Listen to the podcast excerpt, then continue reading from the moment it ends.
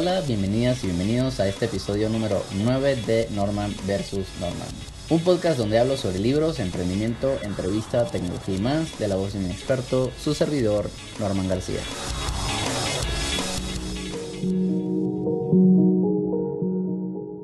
Y en este episodio de hoy hablaré sobre la ansiedad que nos genera quererlo todo. ¿Qué pasa cuando queremos el éxito sin antes definirlo y apuntamos al futuro sin precisión solo por salir del status quo? Comencemos.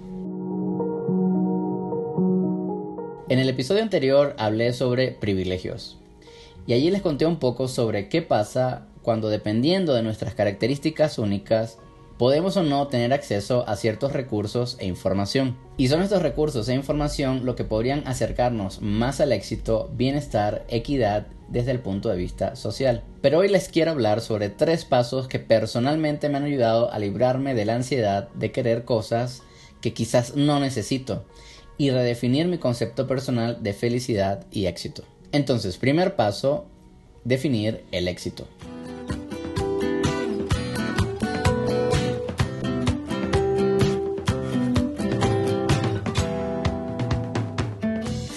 El éxito es el estado o condición de cumplir con un rango definido de expectativas. Puede verse como lo opuesto al fracaso. También lo define como cosa que supone un éxito o resultado feliz. Y para mí es interesante porque, aunque la definición de Wikipedia es suficiente, no es con la que normalmente nos afiliamos. Personalmente se me ha hecho difícil no relacionar el éxito con la cantidad de dinero en mi banco, los bienes que poseo o cómo luce mi Instagram. Y es que estamos acostumbrados a relacionar el éxito no con lo que nos hace feliz, sino con lo que otros tienen. Si eres como yo, es probable que hayas caído en una carrera sin fin, donde la definición de éxito, que al fin y al cabo no es tuyo, termina dejándote un sentimiento de ansiedad y frustración. Entonces, ¿cómo hacemos para escapar del laberinto del éxito ajeno y definir lo que nos hace realmente feliz? Tengo algunas preguntas que puedes hacerte si te encuentras en esta encrucijada. Y la primera es, antes de definir el éxito, define felicidad. ¿Qué te hace feliz?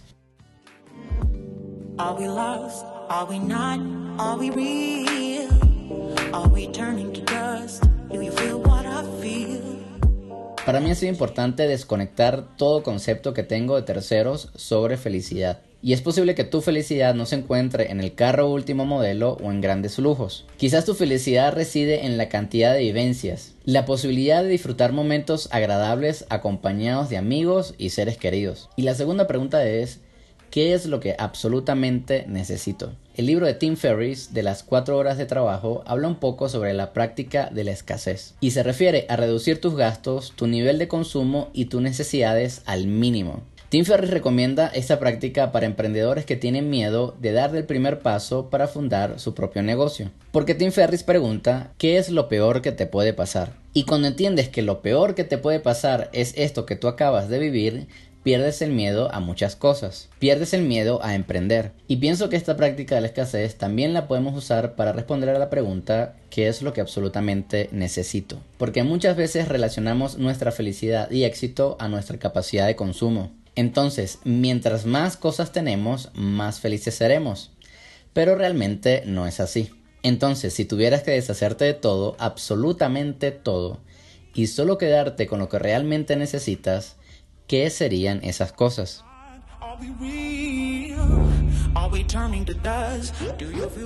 Esto te puede ayudar no solo a llevar un estilo de vida más minimalista, sino a apreciar más lo que ya tienes sin la ansiedad que genera el querer tener lo que probablemente no necesitas. El segundo paso, definir tu estatus actual. Este paso nos ayuda a entender qué tenemos a nuestra disposición como herramientas para ser felices y exitosos, no solo desde el punto de vista social, sino como individuos. Incluyo este paso porque desde mi experiencia, cuando queremos mucho más, es quizás porque damos por sentado lo que ya tenemos y desvalorizamos nuestra situación actual. Este paso lo podemos llevar a cabo a través de dos preguntas. La primera, ¿a qué recursos tengo acceso?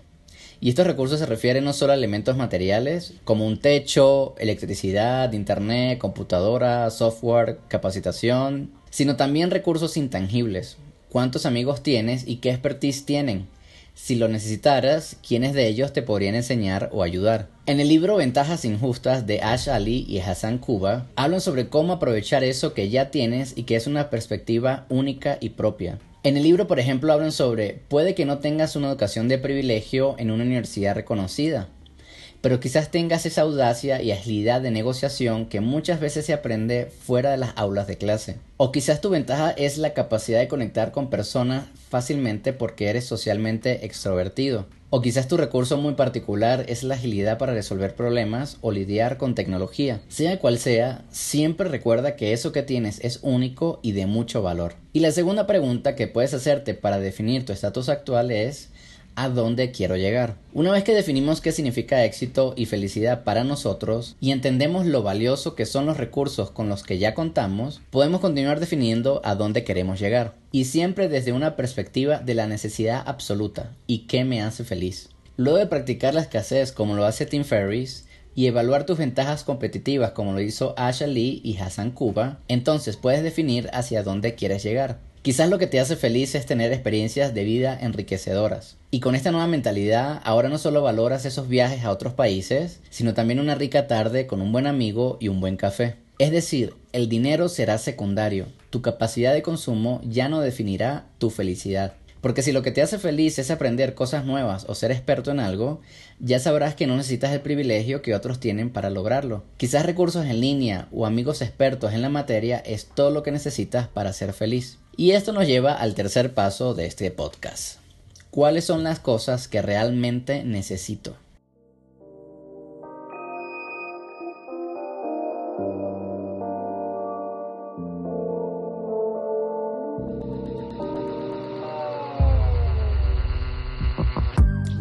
Este paso me ayuda a entender que estaba definiendo mi felicidad basado en mi capacidad de consumo. No solo eso, sino que desde una perspectiva más positiva y de abundancia que ya tenía lo que necesitaba para ser feliz. También entendí que para dar los primeros pasos hacia la felicidad y plenitud ya contaba con las herramientas necesarias. Y todo eso que no tenía y que sí necesitaba lo podía conseguir con amigos, seres queridos y recursos que tengo a mi alrededor. Ahora, ¿cómo defino las cosas que realmente necesito? Puedes realizarte la siguiente pregunta. Si el dinero no fuera un impedimento, ¿Qué harías para ser feliz y exitoso? Aquí es súper importante no entrar en escenarios fantásticos donde estamos rodeados de lujos en algún lugar paradisíaco. La intención es hablar de la felicidad como proyecto de vida y esos recursos que necesitas para caminar ese sendero. Esta pregunta no se refiere al final, sino al camino, porque es el camino, es el proyecto que disfrutarás plenamente. El final es solo una consecuencia, es el resultado.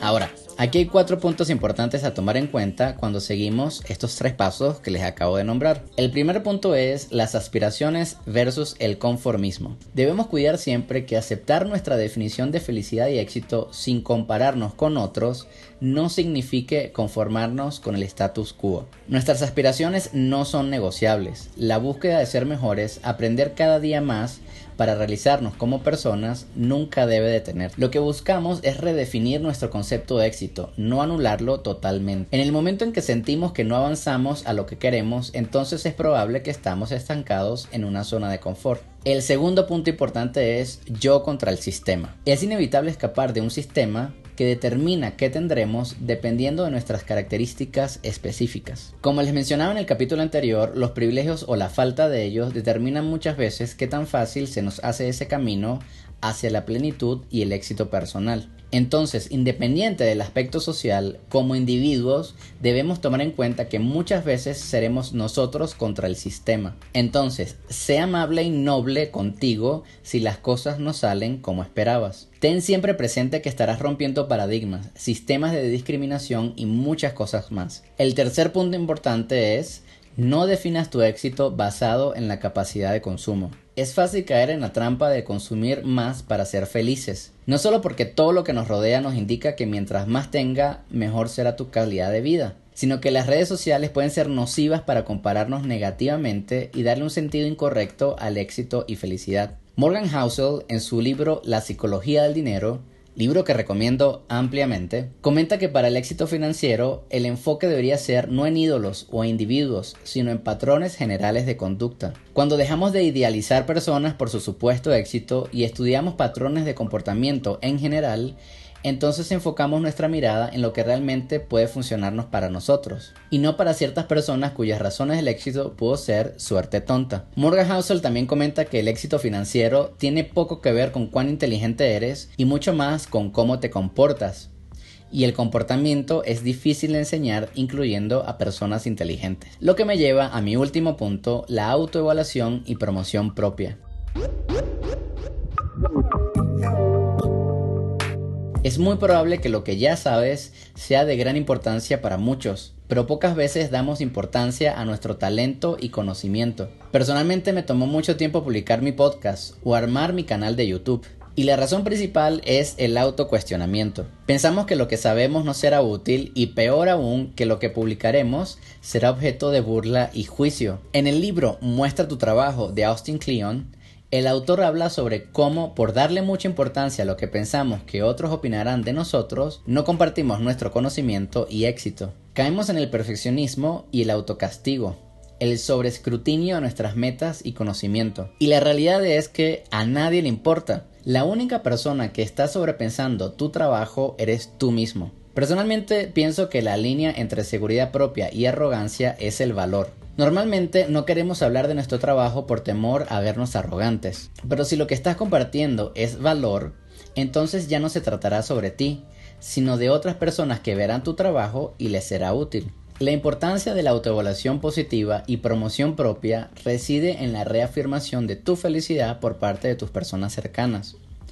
Aunque nunca debemos determinar nuestro éxito bajo la aprobación de otros, sí ayuda muchísimo que las personas te feliciten por el buen trabajo que estás haciendo, por seguir lo que sea que te hace feliz, por caminar hacia tus metas personales.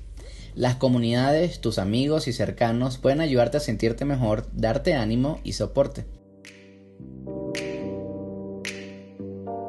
Y hasta aquí este episodio. Les dejo los links de todos los libros que comenté en la descripción de este podcast. Y espero que así como a mí te ayuden a redefinir lo que consideras felicidad y sea el comienzo de un mayor bienestar propio. Hasta la próxima.